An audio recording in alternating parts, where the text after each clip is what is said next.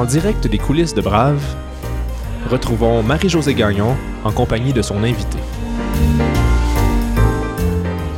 Nous sommes le 27 janvier 2020 et je reçois Marie-Claude Lortie, chroniqueur à la presse et auteur et co-auteur de plusieurs livres, dont L'avenir est dans le champ, qui vient de paraître.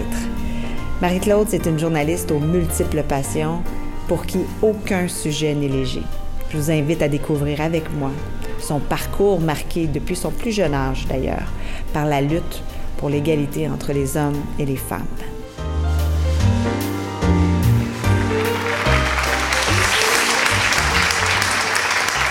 Bonsoir Marie-Claude. Salut Marie-Josée. Merci d'avoir accepté mon invitation euh, d'ouvrir la saison 2020 euh, de Brave. Ben, merci à vous, merci à vous tous. Vraiment, je suis, je suis très honorée parce que quand on regarde la liste des femmes qui ont été interviewées, c'est vraiment impressionnant. Christiane Germain, Mylène Paquette, moi j'ai écrit quelques articles. Non, on va découvrir ce soir que ta contribution est beaucoup plus large que ça. Mais d'abord, on va essayer de comprendre d'où tu viens et qu'est-ce qui, t'a forgé. Euh, tu es né à Montréal, rue Isabella, dans le quartier Côte-des-Neiges à Montréal. Euh, ta mère est une musicienne, ton père un avocat. Euh, tu as une grande sœur, un petit frère. quel souvenir gardes-tu de ton enfance? Mon Dieu, mon enfance. Euh, hmm, d'abord, dans mon enfance, j'étais blonde. Premier souvenir, parce que je me suis fait changer la couleur de mes cheveux il n'y a pas longtemps. Puis je disais à tout le monde, j'étais vraiment blonde quand j'étais petite. Fait que c'est pas, si un départ de la réalité. Mais euh, oui, je me rappelle de ça. Je me faisais toujours dire, toi, t'es une blonde aux yeux bruns. C'est assez atypique. Puis. Euh, quelque part, c'est drôle parce que c'est assez symbolique de ce que je me suis fait beaucoup dire que j'étais atypique parce que, euh, parce que je négociais beaucoup, parce que je donnais mon opinion, parce que j'étais. Euh, je sais pas, j'avais. j'avais Je pense que j'ai toujours eu une personnalité qui était assez. Euh, pas, pas, révolutionnaire, mais j'aimais ça défendre mon point de vue, même quand j'étais toute petite. Puis je me rappelle de mon père qui, qui était exaspéré, là, qui me disait Est-ce que ça est-ce que tu pourrais arrêter de négocier? Juste dire oui, papa. non, mais c'est pas ça que je veux. Puis je me rappelle aussi, quand plus vieille, d'avoir aussi de la difficulté à me faire entendre, justement. Puis à toujours, à toujours vouloir prendre, à, me battre un peu pour prendre la parole. Puis euh, si j'en je me dis qu'aujourd'hui, si je suis devenue journaliste, c'est peut-être parce que j'ai toujours eu cette envie-là d'être entendue, puis de prendre la parole, puis de, de trouver une tribune. Puis, euh, puis oui, ça remonte un peu à certains souvenirs d'enfance où est-ce que j'avais de la, de la difficulté parfois à être entendue. Mm-hmm. C'est quoi les, les, valeurs qui habitaient ta, qui habitaient ta maison? Mais hum, ma mère était euh, musicienne. Elle a été euh, elle aurait voulu, je pense, faire une carrière de, pianiste. Puis, euh, ben, c'était les années 60. Là, s'est mariée, puis elle a déménagé, retrouvé mon père euh, à Arvida, puis elle est revenue de là. Mais moi, j'ai vraiment, vraiment passé mon enfance au milieu de l'époque Mad Men, de la, mais autant Mad Men que du film The Hours. Je sais pas si vous vous rappelez du personnage de Julianne Moore. Euh, c'est puis de Feminine Mystique, en fait, c'est vraiment ça. C'est les femmes c'est la Révolution tranquille, c'est mai 68, c'est toute cette époque-là où est-ce que les femmes commencent à réaliser qu'elles veulent faire autre chose de leur vie que d'être des mères de famille. Puis ma mère était vraiment à l'avant-plan de cette transformation-là. Puis j'ai beaucoup de souvenirs d'elle qui se bat pour être qu'est-ce qu'elle veut être, mais qui sait pas vraiment qu'est-ce qu'elle veut, puis qui, puis qui cherche des options, puis qui va finir par aller, elle, va devenir euh, journaliste à un moment donné. Elle va devenir, euh, ben, au départ, elle était musicienne, devenue musicologue en faisant une maîtrise sur euh, l'histoire de la musique. Ensuite, est devenue journaliste, ensuite est devenue administratrice dans le milieu de la culture. Fait que je l'ai vu évoluer à travers ça. J'ai vu... Euh, j'avais, quand j'étais tout petite, justement, quand ma mère faisait sa maîtrise, etc., elle avait besoin d'aide. Fait que euh, elle s'était liée d'amitié avec une autre femme qui habitait dans la même rue, Isabella, et euh, qui est devenue une grande féministe, une grande, un grand personnage s'appelle Michel Jean, Michel Stanton Jean. Et je suis devenue très amie avec une de ses filles. Puis toute mon enfance, est très. Euh, mes souvenirs d'enfance sont mélangés avec l'histoire de cette famille-là aussi, parce que c'était c'est une histoire d'entraide de femmes qui veulent euh, qui veulent étudier, qui veulent euh, se trouver du travail, qui veulent pas vivre la même vie que leur mère, mais qui ont besoin d'être avec d'autres femmes pour pouvoir tout faire en même temps. C'était littéralement comme on nous envoie. Ma mère, mettons, m'envoyait avec ma sœur chez Michel, puis c'est elle qui faisait le souper pour les six enfants, puis puis pendant ce temps-là, ma mère faisait ses travaux, puis après ça, c'était vice versa, puis tout le monde s'entraidait, puis euh, c'est vraiment l'histoire, une partie de l'histoire du Québec que j'ai vue. Puis Michel, après, est devenue euh, très militante dans le milieu féministe. Fait qu'on allait chez Madeleine, puis là, t'avais tous des groupes de femmes qui aujourd'hui, c'est Louki Bersianic, puis Nicole Brossard. Puis aujourd'hui, je me dis, mon Dieu, j'étais là-dedans, là. Je les voyais faire. Ils ont publié les têtes de pioche. Puis après ça, elle est devenue la tête de la commission genre sur l'éducation des adultes, qui est en fait l'éducation des femmes, comment aider les femmes à trouver le, à, entrer dans le marché du travail, mais une fois adulte. Fait que, hum, fait que j'ai été, ça m'a, ça m'a vraiment marqué, mais en même temps, j'étais comme un peu réticente parce qu'il y avait ce fameux grand dilemme quand tu grandis dans un milieu féministe, mais qu'en même temps tu deviens adolescente. Puis tu te dis, ouais, mais moi, puis moi, j'ai découvert assez jeune dans ma vie que j'étais hétéro et, pas, et, et, que je me disais, comment on fait pour euh, concilier la vie avec les hommes avec les intérêts féministes. Puis tout ça, ça a été quand même des questions importantes qui m'ont pas mal, qui ont pas mal marqué mon enfance. Mais plus tard, j'ai étudié les sciences politiques à l'université, puis j'ai eu longtemps ce sentiment qu'on me parlait de réalité qui était abstraite parce que j'étais trop jeune, puis j'avais jamais payé un compte de taxes, mon impôt, j'avais jamais été confrontée à la réalité de la vie, euh, de la vie de la cité avec tous les enjeux politiques. Mais quand je suis arrivée dans mon cours de philosophie féministe, soudainement, tout s'est mis à faire. Tous les morceaux du puzzle sont, se sont, placés. Se sont placés. Hmm. Fait que ça a été assez, ça a été très marquant tout, ça. Puis au même moment où tu vis ta puberté, que les garçons t'attirent, que tu vis cette espèce de lutte euh, entre tes valeurs euh, clairement féministes et, tes désirs de, de te rapprocher de la jante masculine, tes parents divorcent. Tu avais 13 ans quand tes parents ont divorcé. J'imagine que c'est un événement important dans ta vie, c'est un événement charnière. Est-ce que tu peux nous en parler un peu? Ben oui, ça a été, euh, ça a été vraiment difficile, mais c'est drôle parce que sur le champ, je me suis pas rendu compte à quel point ça avait été difficile, mais oui, ça a été difficile parce que c'était, c'est ça, c'était les années, c'était la fin des années 70, puis il y avait beaucoup de choses qui étaient à définir à travers tout ça. On était, ça ressemble, c'était tellement différent de maintenant. Les, euh, mon père est comme parti en appartement, puis me, je suis allée habiter avec ma mère, mais ma mère a décidé de déménager à Québec. Fait qu'en tout cas, les choses ont fait que je me suis retrouvée euh, à vivre seule à 15 ans dans un appartement, puis ça a été assez difficile. Après ça, j'ai fini par aller habiter avec mon père. Puis là, mon père s'est fait une nouvelle blonde. Puis là, la nouvelle blonde voulait pas que j'habite avec eux autres. En tout cas, à partir, de très, à partir de 15 ans, tu tout ça dans mon roman un jour. mes mémoires. Non, mais c'est compliqué.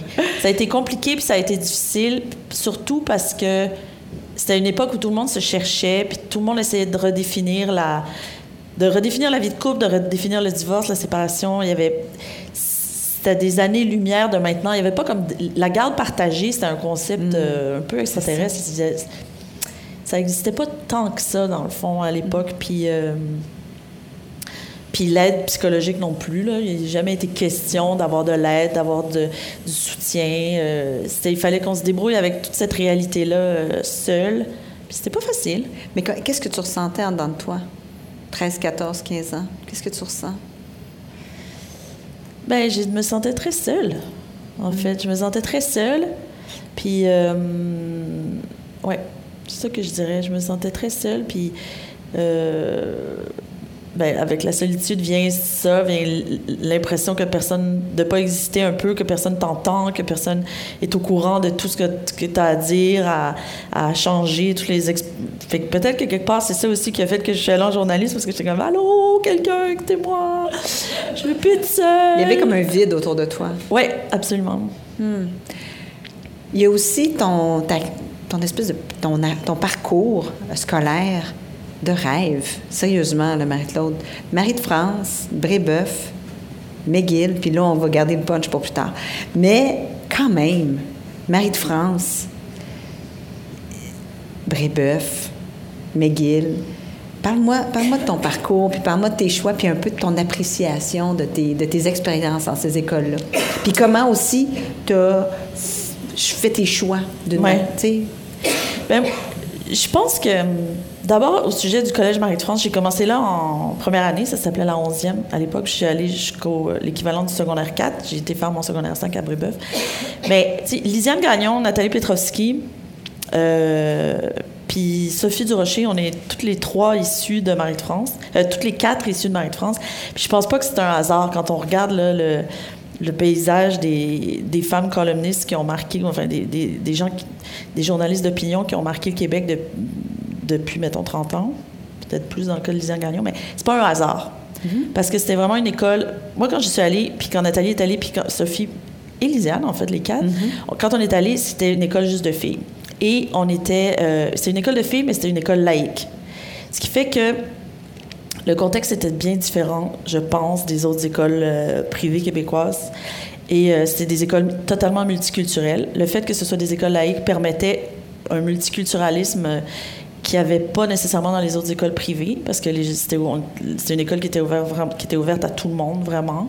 Puis aussi, c'est une école qui fait partie d'un réseau international d'écoles euh, françaises à travers le monde, ce qui fait que des gens puis c'est encore le cas, peuvent, mettons, étudier à Kuala Lumpur, euh, au lycée de Kuala Lumpur, puis après ça, venir à Montréal, puis après ça, partir à Bogota ou São Paulo, peu importe, là où il y a des lycées français et, euh, toujours rester dans le même créneau avec le même curriculum vitae et avec le même euh, cursus scolaire, ce qui fait que c'était une école où il y avait des gens vraiment de partout. Et euh, dans le contexte de l'époque, c'était quand même assez, assez unique. Donc, je pense que ça, ça m'a vraiment marqué parce que j'avais des amis qui venaient vraiment de partout, puis il y avait des gens de toutes les origines, de toutes les religions, puis c'était normal. C'était normal. Tu sais, j'ai pas ça a toujours été ma réalité. Et puis, euh, l'autre chose que je dirais, c'est que c'était une façon d'enseigner qui était très différente de la façon euh, québécoise, en tout cas de celle que j'ai connue après quand j'ai changé à Brébeuf. Parce que à Marie de France, on nous apprenait on nous apprenait à apprendre. Puis après, on nous disait, bon, mettons, on va lire ensemble telle pièce de théâtre de Molière ou tel poème de Rimbaud ou tel livre de Zola. Puis après ça, arrivait l'examen et le contrôle, ça s'appelait. Et là, on nous donnait un autre auteur complètement, un autre poème qu'on n'avait jamais lu. Et là, l'idée, c'était d'appliquer, de mettre en œuvre la pensée critique, la pensée analytique la pensée synthétique qu'on nous avait apprise avec d'autres textes. Puis après, quand je suis arrivée à Brébeuf, c'était l'inverse. C'était, j'arrivais à un examen pour ce qu'on me disait, qu'est-ce que tu penses de tel poème de Nelly Puis en fait, ce qu'il fallait, c'était juste répéter qu'est-ce que le prêtre nous avait dit, le curé, en tout cas le professeur religieux gars nous avait dit. Puis moi, là, ça m'a totalement traumatisé ça, parce que c'est comme non je veux pas redire la même chose que ce que ce gars-là a dit. C'est comme, il y a mille façons d'interpréter un poème de Nelly En tout cas, ça, ça s'est pas trop bien passé cette année-là. Puis en plus, en plus, quand je suis arrivée à Brébeuf, ils m'ont dit, on va vous mettre dans le cours de maths facile. Ça, je m'excuse pour celles qui entendent cette anecdote-là depuis la 28e fois, là, mais c'est vraiment quelque chose de grave. Elle est importante. c'est vraiment grave. J'avais des super bonnes notes de maths, puis je suis arrivée à Brébeuf, puis le prof a dit, je vais te mettre dans le cours de maths facile, parce qu'à Marie-de-France, ils sont pas trop bons en maths. Puis les filles, on le sait, vous avez un petit peu plus de misère en maths. Ouais. Moi, là, c'est. Ça t'a orienté ton, tes choix? Bien, ça m'a orienté. Je veux dire que ça. Je sais pas si ça a orienté. Oui, ça a orienté mes choix. Ça a orienté mes choix malgré moi. Parce que ce qui est arrivé, c'est qu'à cause de ça, je me, je me suis mis dans la tête que finalement, tout le créneau sciences, maths, euh, euh, sciences pures, tout ça, chimie, physique, c'était comme, regarde, je suis mieux de pas aller là, je vais rester dans le littéraire. Puis hmm quelque part, j'étais pas complètement malheureuse de ça, mais oui, c'est sûr. Puis après, des années plus tard, quand je suis arrivée à, faire, je suis allée faire ma maîtrise, j'ai-tu le droit de le dire? Mm Où? Ben oui, dis-le, le, punch. Je suis allée faire ma maîtrise euh, aux États-Unis, à Stanford, en sciences politiques. Quand même.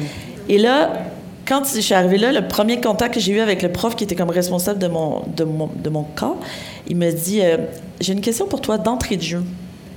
Pourquoi tu n'étudies pas en maths? Pourquoi tu n'es pas ici pour faire un doctorat en maths?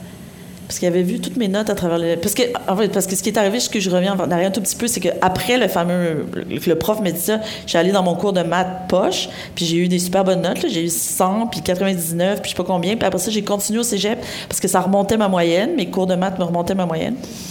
Puis, fait quand je suis arrivée à, la maîtrise, puis qu'ils ont regardé mes notes, ils ont dit « Mais pourquoi t'es pas en maths? » Puis, sérieux, j'étais comme. Je, je suis venue, j'ai les larmes aux yeux, puis j'avais dire, mais parce qu'on m'a dit que les filles, on n'était pas bonnes en maths. C'était vraiment.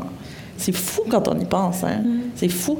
Mais là, ce que je me demande, c'est pourquoi le gars à, Stanford où j'étais, il a pas dit, garde, on oublie les sciences po, puis on y va en maths, nous autres, ensemble, viens t'en. Mais il a pas fait ça. Fait que j'ai pas fondé Google. J'ai pas. fait que, ouais. Ouais. Et là, Je suis devenue journaliste à la presse. la culture québécoise, tu l'as appris où dans ton cursus, dans ton, dans ton parcours scolaire? Tu sais, je pense à ça, là. Marie de France, bon, Brébeuf. Oui. Ensuite, McGill. Mm-hmm. Ensuite, Stanford. Tu vivais au Québec, bien sûr, c'est clair. oui, oui. T'es- tu sais, mes, parents, ma vie. euh, Oui. oui. OK. Mais c'est clair que l'international t'a vraiment imprégné Oui, là, oui, oui, dès, ton plus jeune âge. Et quand tu arrives à Stanford aussi, tu arrives en Californie, là. Ouais. C'est extraordinaire. Ouais, Moi, quand, j'ai su ça, Stanford, j'ai fait OK, je comprends plein d'affaires de Marie-Claude Lortie. Ouais. Parle-moi de, de ton expérience là-bas. T'es resté combien de temps? Je suis restée un an. Je suis restée trois sessions, en fait, pour faire ma maîtrise. C'est pas une maîtrise comme ici avec une thèse puis tout ça. C'est un truc plus. euh, moins, euh, moins lourd de recherche et tout. Mais ça a été, un- ça a été une expérience incroyable. C'est parce que tous les profs, tous les, moyens que cette université a pour tout faire. D'ailleurs, ça a été des années très formatrices pour mon côté féministe parce que justement, c'est là que j'ai pris le fameux cours de, théorie politique féministe. Puis il y avait plein de profs. Puis il y avait des conférences parce que, tu sais, comme Betty Friedan qui a écrit Feminine Mystique, c'est, est venue, est venue faire une conférence. Puis Catherine McKinnon, puis Andrea Dworkin, tout ce monde-là, il passait par Stanford. C'était fou, là, pour quelqu'un qui s'intéressait à, à n'importe quoi. Tous les profs, tous les gars de passaient par là. C'était, incroyable. Puis, euh, mais, mais, mais, mais, mais, mon père, qui avait, m'avait pas mal aidé financièrement à, à aller là, m'avait fait promettre absolument de revenir au Québec après. Puis, c'est ça que l'ancrage québécois, était quand même assez fort parce qu'il m'a dit, tu sais, les études internationales, c'est super intéressant, puis c'est formateur, puis c'est crucial, mais ce qu'il faut aussi, c'est bâtir notre société. Puis ça prend des gens pour la bâtir qui vont ramener le savoir, qui s'en vont chercher ailleurs, puis il faut revenir ici. On leur Sauf que là, il a dit ça, puis après ça, je suis revenue, puis j'ai dit, OK, je vais être journaliste à la presse. Puis il a fait, Quoi? Tu vas pas devenir avocate? C'est quoi qui est arrivé? Il était fâché. On va revenir probablement là-dessus sur ton choix de travailler à la presse, mais je veux qu'on reparle de la Californie parce que tu nous as parlé d'université, mais il y a d'autres choses en Californie. Ben oui, en Californie, c'est. euh, J'imagine que l'air, du temps, Ouais. l'esprit, les tendances, on dirait qu'à cette époque-là, il y avait beaucoup de choses qui naissaient en Californie. Ben, encore aujourd'hui. C'est comme une société qui est. Ben, surtout Silicon Valley, surtout toute la région de, de San Francisco, puis de. Puis là, West Stanford, Palo Alto, etc. C'est comme. Ils sont toujours comme. Ils sont pas deux ans, ils sont comme cinq, six, sept ans avant tout le monde, là. C'est fou. Ils sont dans. Peu importe dans leurs habitudes de vie, dans leur. Dans leur euh, ben, en informatique, dans toute l'application de la technologie sur la vie, dans la, la recherche, ils sont. C'est incroyable. Il faut, aller là. D'ailleurs, plusieurs fois par la suite, j'ai proposé des sujets de reportage à la presse parce que c'était justement, c'est juste, on va aller en Californie voir où est-ce qu'on s'en va, où est-ce qu'on va être dans cinq ans. Parce que c'est eux qui nous disent qu'est-ce qu'on va manger, comment on va s'habiller, comment on va réfléchir, quelles, quelles applications on va utiliser, quelle façon de faire on va. euh, dans tout, tu sais, en, en, agri- en agroalimentaire, c'est là aussi que ça a beaucoup bougé. euh, puis je pense que n'importe. Il y a un million d'autres sujets que je connais pas bien en, en, psy- en psychiatrie, en sciences, partout, de, dans tout, là, c'est fou. C'est fou. C'est une société. euh, c'est une société qui est vraiment intéressante, mais qui est à la fois extrêmement exigeante. Par la suite, j'ai été travailler à Los Angeles pour le LA Times. J'ai fait une. euh, je sais que dans, ma, dans, le- dans mon truc sur Twitter, je dis journaliste qui gagne jamais rien dans les concours parce que je fais dans aucune catégorie. C'est vrai, je gagne jamais rien. Parce que c'est vrai, je fais dans aucune catégorie. Mais je gagne des bourses. Ça, je réussis à avoir des bourses, des fois. J'ai dit, bon. Puis euh, j'en ai eu une pour aller faire un stage au Los Angeles Times à Los Angeles, donc. Et, euh, alors que tu étais journaliste à la presse. Alors que j'étais journaliste à la presse, mais ça, ça m'a permis d'aller passer trois mois là-bas, de travailler en anglais et de et donc de faire du journalisme sur les sujets. Puis là, c'était fou. Là. On mettait le pied dehors, puis il y avait comme 12 histoires sur où est-ce qu'on s'en va demain. Là. Mon, un de mes premiers papiers dans le Los Angeles Times, c'était sur le yoga. C'était en 97. Puis c'était sur les débuts, débuts du yoga, le fait que ça donnait, que ça gagnait en popularité, puis qu'il y avait, puis c'est un, papier pour le cahier affaires du Los Angeles Times, donc c'était mm. sur toutes les possibilités d'affaires, les, studios, le linge, les accessoires. Mm. On sait qu'est-ce que c'est devenu après, mais ça a pris un autre 5, 6 ans, même plus, au Québec pour que le yoga prenne la place qu'il a fini par prendre c'était déjà l'année, c'était déjà les jus verts, puis les vegans commençaient, puis en tout cas tout ça était déjà était déjà là. Mais en même temps, à la fin de mon stage, ils m'ont offert un job. Hmm. Puis ouais, avec leurs 48 bureaux à l'étranger, puis. T'as appelé ton père? Non, j'ai pas appelé mon père, mais euh, mais ça a été une des décisions les plus difficiles de ma vie parce que je voulais avoir des enfants. Rendu là, je voulais avoir des enfants, j'avais presque 30 ans, ou 30 ans, je me rappelle plus. Non, j'avais déjà 30 ans. Euh, et, je savais que je voulais des enfants. Puis là, je me suis dit, la Californie, c'est aussi une société où la compétition est démentielle, où euh, je pourrais pas avoir la même qualité de vie que j'ai au Québec. J'aurais pas de congé. Eux, le Los Angeles Times, ils ont un super congé de maternité incroyable du jamais vu dans l'industrie, six semaines. puis, euh, puis si on t'embauche, tu vas avoir de l'assurance, euh, tu vas avoir de l'assurance maladie parce qu'on en a grâce à l'entreprise. Puis là, c'était des taux de. Moi, j'ai regardé ça. Puis au Québec, on venait juste d'avoir le congé de maternité d'un an. Puis euh, je me disais, pas d'assurance maladie ou en tout cas des trucs d'assurance maladie vraiment tough à l'américaine. Pas de congé de maternité. Euh, une job qui me ramène au, à la, au début, au début dans une langue qui n'est pas la mienne, parce que c'est très difficile d'écrire en anglais, même si on, se pense bilingue. Là. Fait que finalement, j'ai décidé de, de rester au Québec. Mais avant d'aller plus loin, je veux savoir comment Marie-Claude est devenue, à l'âge de 22 ans, journaliste à l'un des plus prestigieux médias québécois. Et si vous pouvez, pesez sur pause. Allez chercher vos jeunes, vous savez, vos jeunes qui se questionnent sur leur avenir, qui s'inquiètent de ce qu'ils vont faire. Et écoutez sa réponse avec eux.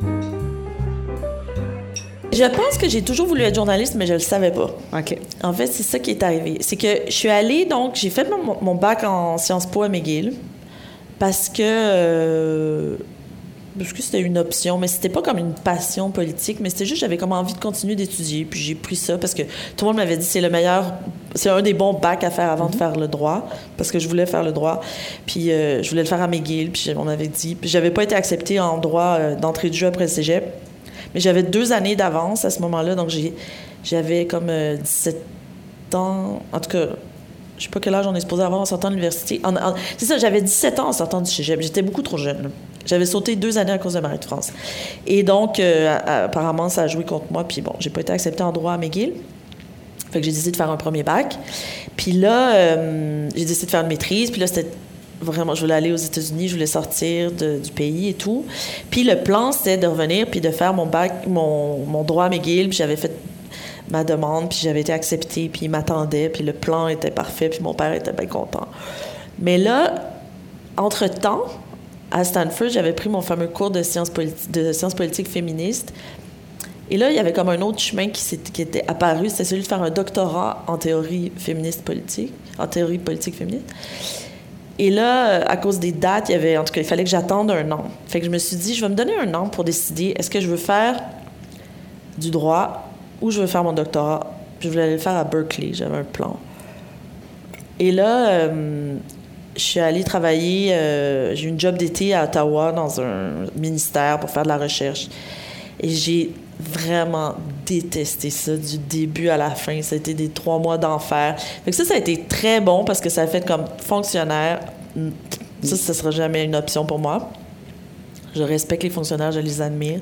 Je pense qu'il y a des gens extraordinaires qui font ça, mais c'était tellement pas moi, là, ça avait pas de bon sens. Comment c'était pas moi? Et une des affaires qui m'avait énervée, c'est que j'avais découvert quelque chose. J'avais découvert que c'était à l'époque de Mulroney. Mulroney, je sais pas si vous vous rappelez, était très actif contre l'apartheid à ce moment-là. C'était vraiment comme un peu ces, ces dossiers en diplomatie. Et moi, j'avais trouvé en faisant mes recherches, parce que j'étais dans le ministère qui s'occupait des bourses, des bourses d'études. Parce que les bourses d'études sont gérées au Québec par le Québec, mais dans le reste du pays, sont gérées à partir d'Ottawa. En tout cas, je ne sais pas comment ça existe. Maintenant, à l'époque, c'était comme ça. Et j'avais trouvé, en faisant mes recherches, que Ottawa, dans le fond, finançait des étudiants canadiens pour aller étudier dans des universités blanches euh, exclusives en Afrique du Sud. C'était l'époque de l'apartheid. Des, des- des universités où, où on n'acceptait pas les, les étudiants euh, pas blancs, là, Ouais. en vertu des- du système de l'époque.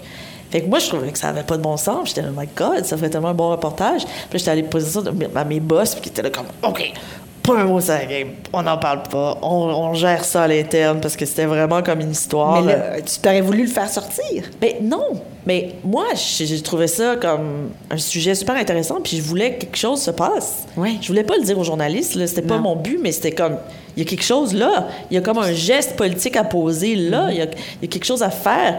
Puis là, je me suis rendu compte qu'il y avait à peu près 12, ép- 12 couches de patrons en haut de moi qui faisaient en sorte que moi, j'aurais aucun impact, aucune rien à voir là-dedans finalement que j'allais donner ça à quelqu'un d'autre puis que ça allait m'échapper. Puis ça ça m'a vraiment marqué. Ça m'a marqué parce que je me suis dit moi j'ai vraiment besoin d'impact immédiat quand je, je suis impatiente. Pour revenir à mon enfance là, je pense que ça aussi c'était une caractéristique. Une certaine impatience une certaine comme incapacité de D'attendre. de- d'attendre, de, juste me retirer puis de dire les choses vont suivre leur cours puis Mm. je suis vraiment pas bonne là-dedans. Fait que hum, fait qu'après ça euh, bon, je suis revenue à Montréal, je n'allais pas être fonctionnaire, puis là euh, j'arrivais pas à me décider est-ce que je veux faire un doctorat ou je veux faire droit? Puis un jour puis là je suis rentrée dans une espèce de phase vraiment difficile. Puis je pense que c'est une phase très difficile de la vie pour tout le monde. Puis je pense que les gens qui ont dans la jeune vingtaine euh, savent de quoi je parle. C'est de- d'identifier précisément qu'est-ce qu'on attend de la vie. Qu'est-ce qu'on veut faire, c'est quoi les, quoi les objectifs euh, est-ce- quel genre de style de vie on a envie d'avoir, quel genre de revenu, c'est quoi le, est-ce qu'on a envie de faire du 9 à 5 avec toute la sécurité que ça apporte ou au contraire on a envie d'être bohème, de voyager tout le temps, est-ce qu'on a envie d'être dans un bureau, est-ce qu'on a envie d'être à l'extérieur, est-ce qu'on a envie d'être seul, est-ce qu'on a envie d'être en gang? C'est toutes ces données-là, en plus du sujet de fond, puis euh, moi, je suis rentrée dans cette, dans cette phase d'introspection-là, puis j'ai trouvé ça très difficile. Mais j'ai eu des personnes qui m'ont aidé à réfléchir à ça, dont ma mère. Puis euh, à un moment donné, je disais, dans le fond, ce qui serait super, c'est d'être journaliste.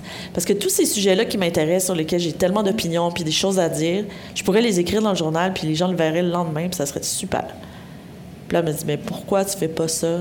Puis je dis, Ben, je peux pas. D'abord, je suis pas bonne. Euh, Je l'ai jamais faite. Il n'y a pas de job. Euh, je me trouverai jamais une job. Puis, euh, puis ça n'a pas d'allure, là. Puis j'ai pas de, j'ai pas de CV à présenter. J'ai pas, tu sais, c'est un rêve. J'ai rien à, il y a rien qui ferait en sorte que des gens voudraient m'embaucher comme journaliste. Puis en plus de ça, je ne sais même pas comment être journaliste. Je suis pas allée à l'école pour faire ça. Puis là, ma mère qu'à cela ne tienne. On va passer les, toutes les, tout ce que tu viens de me dire, on va passer à travers un par un, puis on va régler ces problèmes-là. Tu as besoin d'un CV, euh, tu as besoin d'expérience. Tu peux être journaliste gratuitement pour faire ça en bénévole. Dans, dans- trouve les façons de le faire. Euh, tu sais pas comment faire, mais je vais te présenter des amis journalistes qui vont t'aider, qui vont te construire, qui vont te dire où aller, quoi faire. En tout cas, elle passait à travers toute la liste.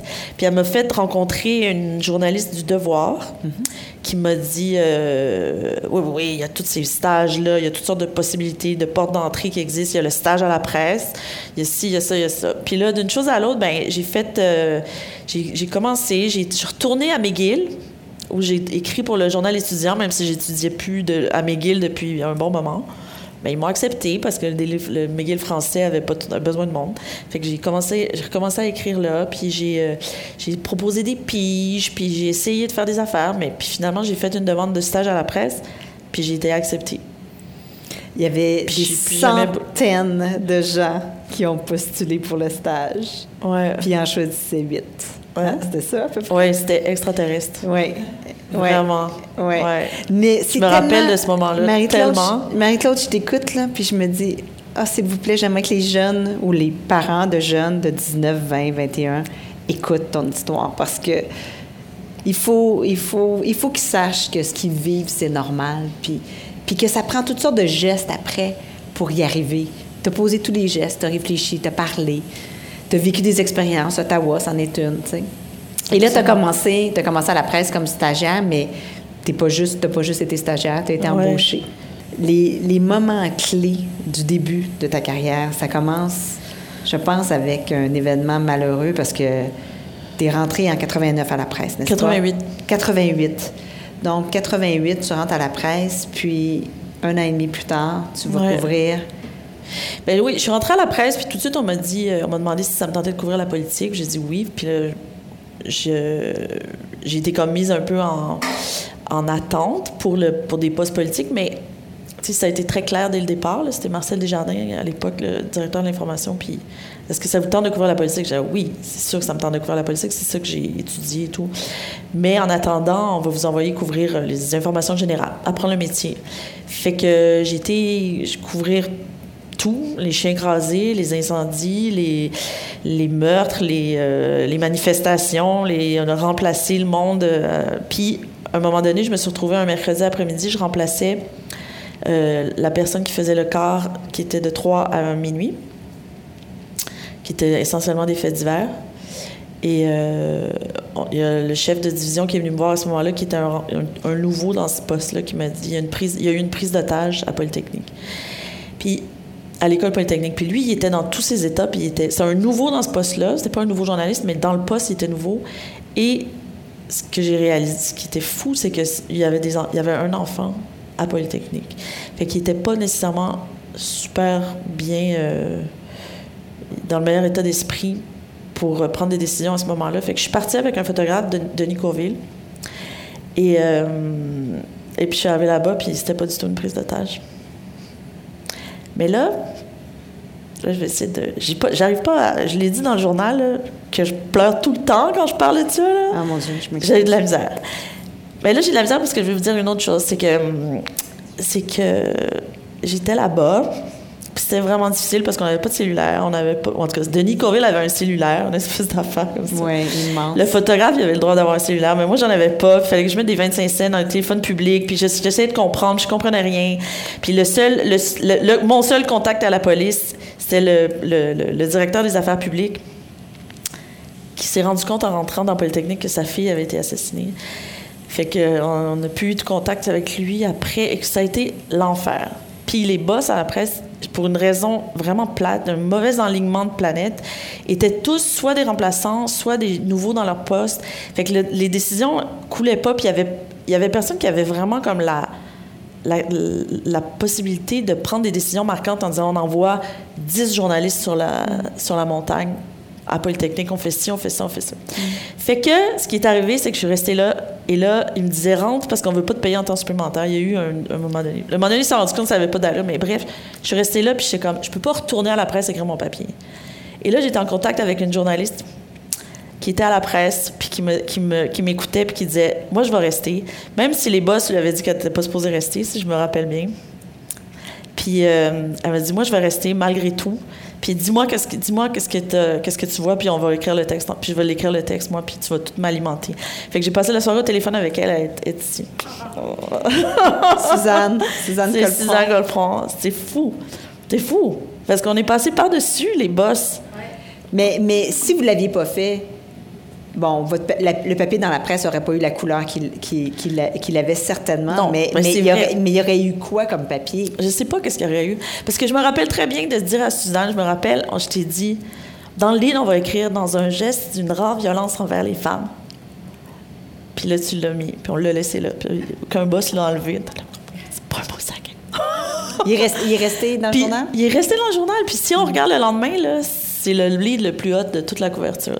Notre couverture n'était pas parfaite, loin de là, à cause de tous les problèmes dont j'ai parlé, mais le lead, il était là. Parce que, parce que nous deux, on avait décidé qu'il serait comme ça. Polytechnique, ce qui était horrible, c'est que d'abord, d'un point de vue technique, le couvrir comme, comme journaliste, c'était hyper difficile à cause de, à cause de tous les, les problèmes de communication, le fait que c'était la nuit, le fait qu'on n'avait pas d'informations, le, chaos, la douleur. C'était horrible d'être mm. inondé par autant de tristesse. Mm.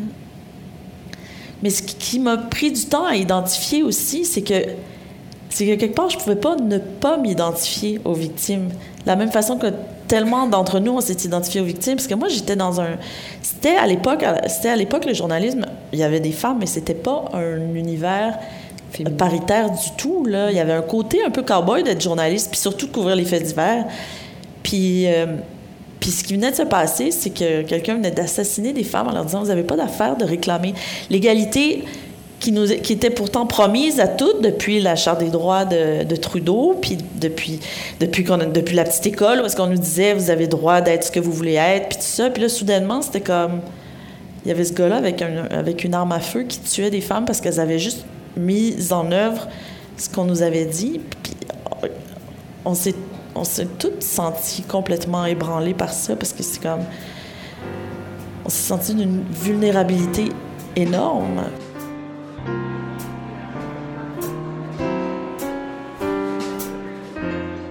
Il y a presque toujours une trame personnelle dans les articles et les chroniques de Marie-Claude. Il y a donc presque toujours une trame sur le combat des femmes. Il y a eu des moments où je me suis sentie très seule parce que parce qu'aujourd'hui le féminisme, ben, avec tout ce qui s'est passé avec MeToo, puis même avant ça, il y a eu c'est vraiment, je pense que les, les millénials ont été formidables pour, euh, pour démocratiser cette façon, cette analyse-là de la, de la société, puis pour faire comprendre que finalement l'inégalité était encore bien présente à notre mm. époque. Puis il y a tellement de gros morceaux qui sont tombés depuis ce temps-là. Je pense que les réseaux sociaux ont joué un rôle extraordinaire là-dedans parce qu'elles ont permis aux femmes de partager leurs expériences, puis de se rendre compte que dans le fond, on n'était pas seuls. Puis il y a eu un mouvement de solidarité gigantesque que la technologie a permis, qui est un peu semblable quelque part au partage qu'il y avait eu à l'époque des féministes dans les années 70, mm. parce que c'est la mise en commun des expériences qui, qui, renforçait tout le monde. Mais là, la technologie a propulsé ça, mm. puis c'est ça qui a permis à MeToo d'exister, puis aux barrières de tomber, puis une évolution à vitesse grand V depuis 4-5 ans, c'est remarquable. Souvent, tu es la première à peser sur scène ouais. puis à émettre une opinion ouais. tu sais qu'il va être controversée. Oui. Comment tu te sens quand tu pèses sur scène? Tu n'as vraiment pas peur? Moi, j'ai tout le temps peur. OK. J'ai tout le temps peur, mais je pense que je suis un peu... mon héroïne de la...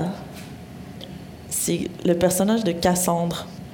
Je sais pas si vous connaissez le personnage de Cassandre. Elle est souvent, elle souvent associée à, à, une folle, mais elle est vraiment pas folle. C'est Cassandre, c'est Apollon qui était amoureux d'elle puis qui lui a dit, pour la creuser, il a dit Je te donne le don de clairvoyance, de voir le futur. Fait qu'elle a dit Super. Elle a accepté le don de voir le futur, mais elle n'a pas voulu coucher avec. Donc, il s'est fâché, puis il a dit il pouvait pas lui retirer le don de clairvoyance, mais il a rajouté un autre don par-dessus. Il a dit Tu vas avoir le don de clairvoyance, mais personne ne va te croire. Fait que c'est pour ça que Cassandre, à travers l'Iliade notamment, ben, l'Iliade et l'Odyssée, là, a dit, à, a dit à Priam que son fils va causer la chute de Troie, a dit à Paris quand il part euh, en Grèce, tu vas revenir avec Hélène, tu vas tout gâcher. Quand le, quand le, le cheval arrive, elle dit rentrez pas ce cheval-là dans la ville, ça va être une catastrophe.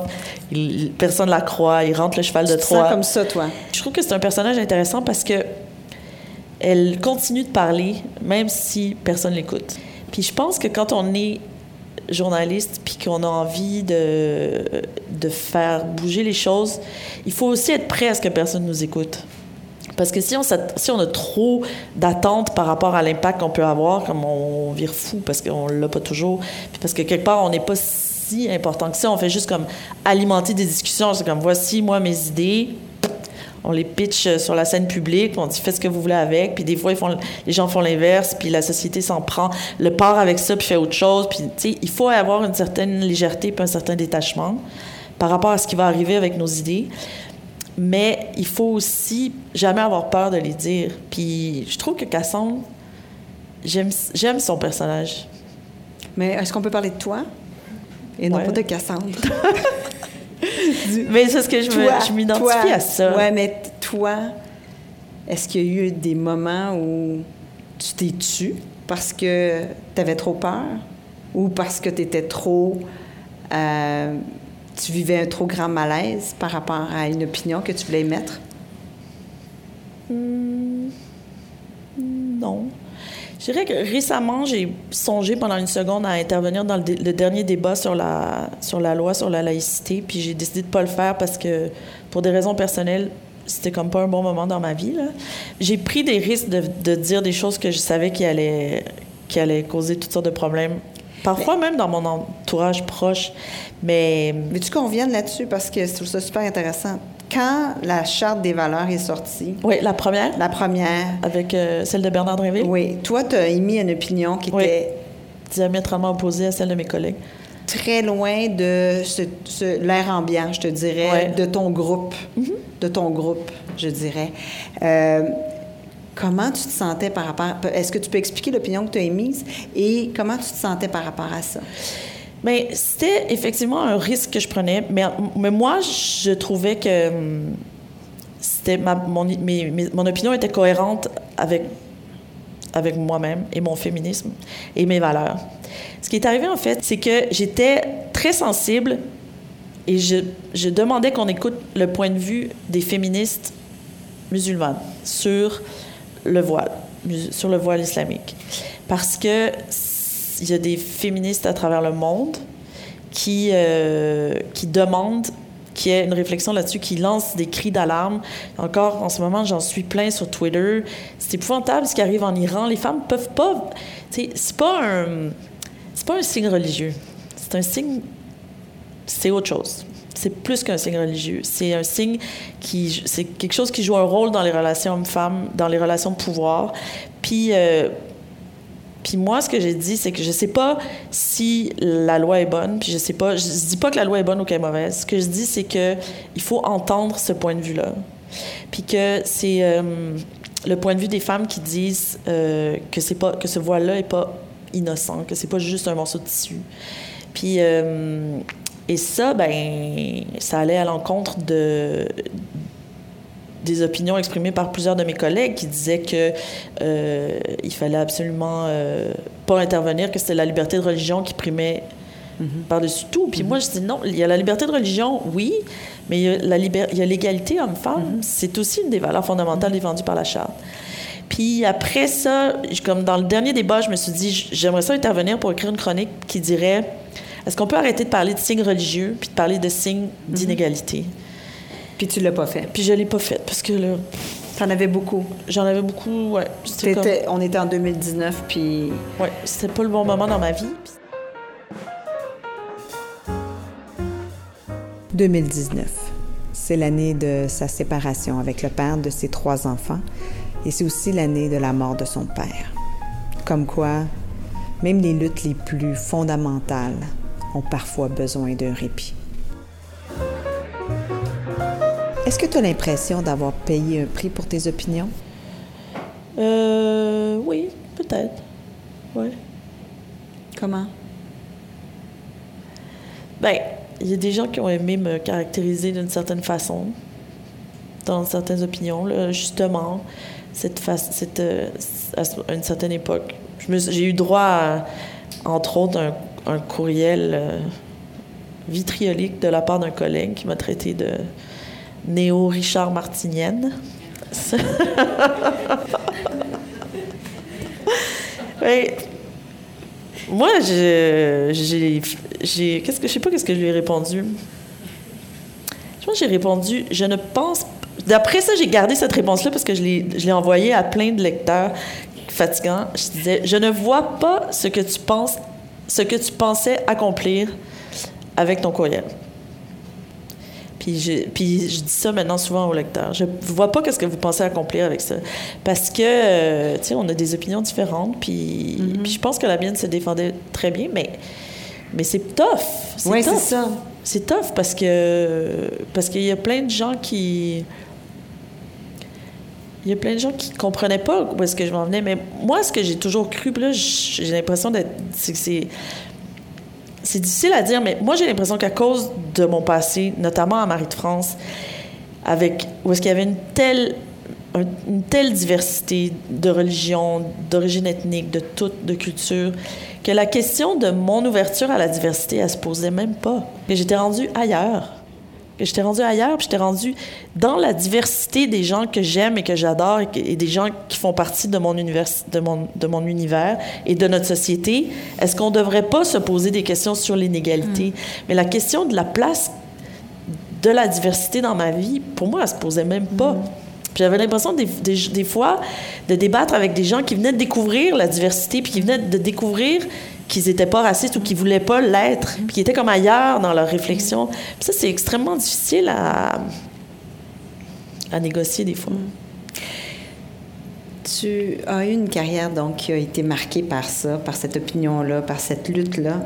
Mais parallèlement à tout ça, tu as aussi mélanger plein de styles. Tu t'es intéressé et tu t'intéresses toujours aux tendances.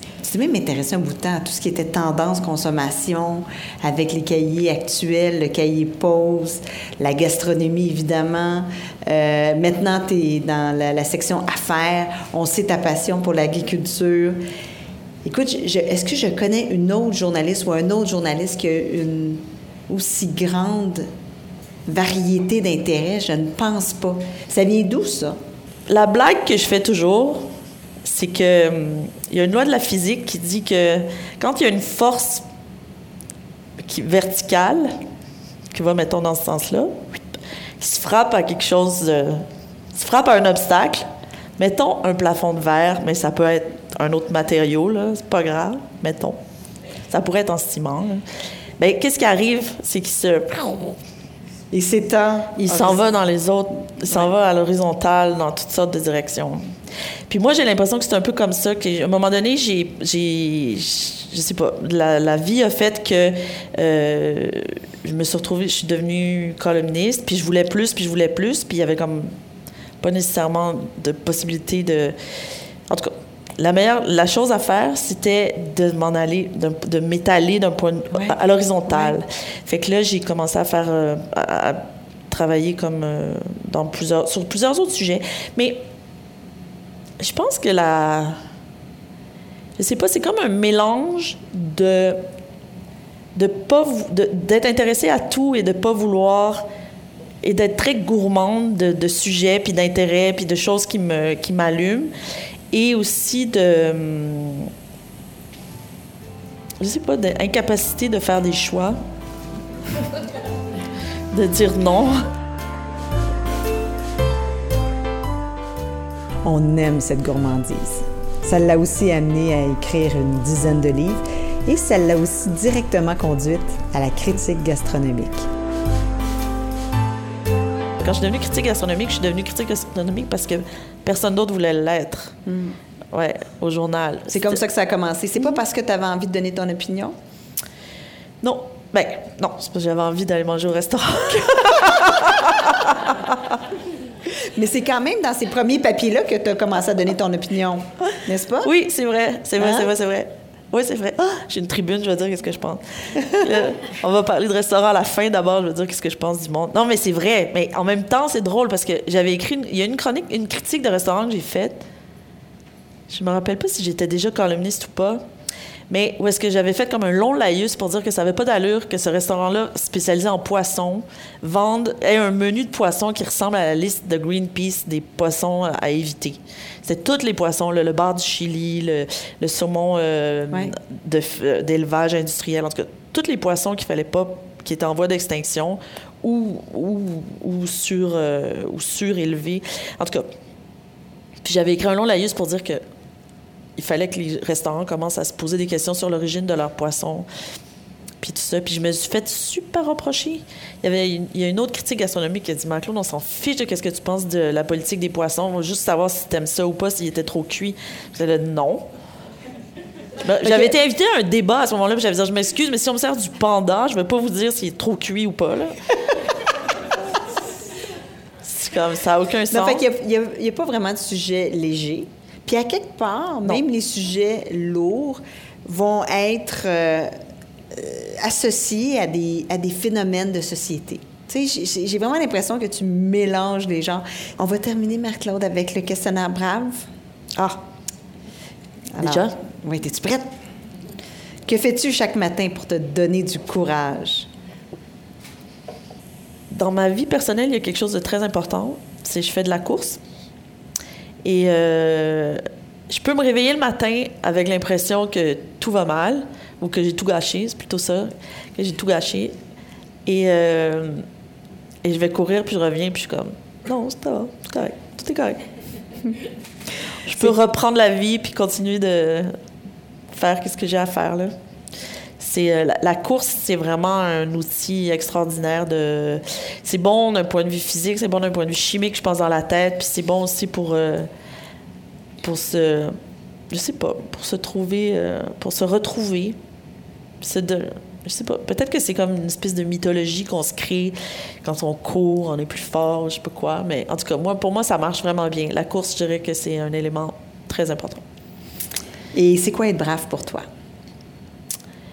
Être brave, c'est être capable de prendre des risques, mais aussi, euh, pour prendre des risques, il faut être prêt à en subir les conséquences. Fait que, fait que moi, je dirais comme conseil, il faut pas avoir peur d'aller chercher de l'aide, parce que plus, qu'on, plus on est solide, plus on va chercher de l'aide, puis plus ça nous permet d'être solide, plus on peut prendre de risques, puis bien les prendre.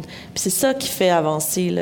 Puis je pense que les femmes, on a beaucoup à apprendre là-dessus. Je pense que la société nous a socialisés d'une façon qui fait en sorte que les hommes ont moins peur des répercussions du risque. Moi, je le vois là, parce que j'ai un des problèmes qu'on a pour, euh, en journalisme, c'est d'interviewer des ressources, des femmes, d'interviewer des femmes. On appelle, sérieux, ça m'est déjà arrivé, là, j'ai besoin d'une opinion professionnelle sur un sujet, j'appelle littéralement cinq femmes au HEC, mettons. Ben, Ça pourrait être à l'école euh, de business de McGill ou de Concordia, puis de l'UQAM, là, j'y passe toutes. Puis je parle aux responsables des relations de presse à chaque place, puis je leur dis, trouvez-moi des femmes. Personne ne me répond. J'exagère même pas là. Personne ne me répond. J'ai aucune réponse. Là, j'envoie un texto à un prof des HEC, un ancien prof des HEC que je connais. Je dis, toi, tu connais-tu quelqu'un euh, qui est spécialiste dans tel domaine? Il me dit, oui, monsieur chose. Voici son numéro. J'ai envoyé un texto. Il me répond, ouais, je suis dans un colloque en Égypte, là, mais je te rappelle tout à l'heure. Ça m'est littéralement arrivé, ça, là. Je l'invente pas. Puis là, je me suis souvent posé la question, mais pourquoi est-ce que ça arrive? Puis moi, je pense qu'en en parlant, puis en ayant des petites discussions là-dessus avec d'autres femmes, je me rends compte que c'est parce que les femmes ont peur de pas assez bien connaître le sujet, d'être, euh, elles ont le syndrome de l'imposteur tout le temps. On se dit, mais là, je vais, mais c'est beaucoup causé par la peur de la réaction des autres par rapport à elles, puis de se faire dire, mais comment, comment ça t'es allé parler de ce sujet-là, tu connais pas ça tant que ça, puis tu comme, puis juste la peur d'avoir à gérer ça, parce que ah non, j'ai juste pas envie, pas envie d'aller là. Puis c'est pas, c'est ça qu'il faut apprendre, faut apprendre à quelque part à gérer ça, puis à dire oui, je vais dire quelque chose, puis il va peut-être avoir une coupe de niaiserie à travers ça. Croyez-moi, j'en ai écrit quelques-unes. Mais à un moment donné, c'est pas la fin du monde, là. On survit, puis on passe par-dessus, puis... Tu des chroniques, là, il y en a eu des poches, là. Mais... Le ciel m'est pas tombé sur la tête. Le jour où j'ai réalisé ça, que le ciel m'était toujours pas tombé sur la tête après toutes ces années, j'ai fait, c'est vrai quand même. Je peux continuer. Je peux continuer. Parce que Cassandre, elle continue, hein, elle est persévérante. ouais. Qu'est-ce que tu te dis pour t'encourager? Ben, je me dis que si c'est pas moi qui le fais, qui va le faire? Wow! Ouais, je me dis ça souvent. Vraiment. Je me dis ça souvent. Puis, euh, puis je me dis aussi des fois, je sais pas si c'est vraiment en lien avec la question, mais je vais le dire pareil parce que c'est quand même une bonne phrase. C'est plus, mais ça c'est un peu nouveau dans ma vie là, mais c'est que c'est plus facile de demander des excuses que de demander la permission. oui. Ça cadre très bien. Dis-moi, Marc-Claude, à quel moment de ta vie n'as-tu pas été brave? Euh, Ben, je dirais que la, la vie a fait en sorte que j'ai cru des gens qui. euh, qui m'ont. Ouais, il y a des gens qui m'ont convaincu que. que je devrais. de choses pas. ben, comment dire, que j'étais pas formidable. Puis je les ai crus. T'as pas été brave? Non. Je les ai pas remis en question, puis j'aurais dû. Quelle personne incarne mieux le courage, à ton avis? À part Casson. Euh, Il y a beaucoup de. Ben, il y a tellement de gens à travers l'histoire qui ont fait des choses extraordinaires. là. Les femmes qui se sont battues pour le droit de vote, les, tous les militants de, qui ont, du mouvement des droits civils aux États-Unis, euh, Hillary Clinton qui s'est présentée contre vents et marées, Barack Obama. euh, moi, j'ai tous les underdogs qui se sont battus. Qu'as-tu envie de dire aux jeunes pour les encourager? Je veux leur dire de. Mais c'est ça, je veux leur dire de prendre des risques,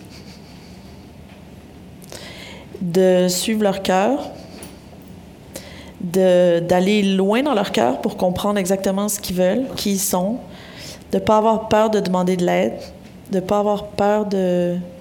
Parce que quelque part, le courage, c'est aussi de. Ben, un peu cliché ce que je veux dire, là, mais c'est le courage, c'est de reconnaître ses faiblesses, puis de, puis de les, de les assumer, de vivre avec. Je pense que la chose qui est tellement importante aussi, que j'aurais aimé qu'on m'apprenne plus, qu'on en m'apprenne quand j'étais enfant, que j'ai apprise plus tard, c'est le pouvoir de la, le pouvoir de la gentillesse, le pouvoir de la, de l'écoute, de la compréhension, de la générosité, de l'inclusion. Parce que c'est ça finalement qui sont les, les leviers qui permettent euh, d'aller plus loin. La colère, la colère est un levier vraiment important. Je crois qu'il faut le, il faut pas le négliger, mais mais c'est pas c'est pas la seule chose. Merci beaucoup, euh, Marie-Claude, d'avoir partagé euh, tout ce qui se passe dans ta tête, dans ton cœur aussi. Merci, d'avoir euh, merci d'avoir lancé notre saison de 2020. Merci à vous.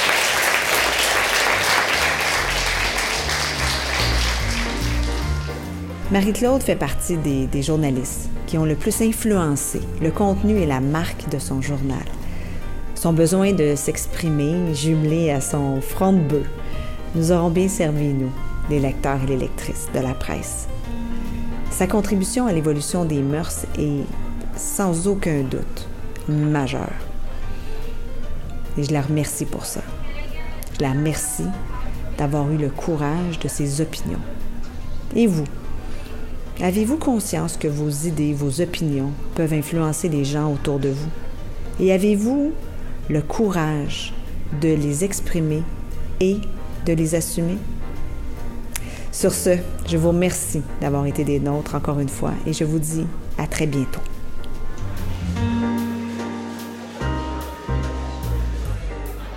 Brave, la série d'entretiens avec des femmes qui ont du cran, est une idée originale de Marie-Josée Gagnon. Osez nous rejoindre sur notre site web à braveinspiration.com, de même que sur les médias sociaux.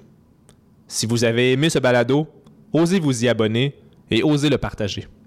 Merci de nous écouter.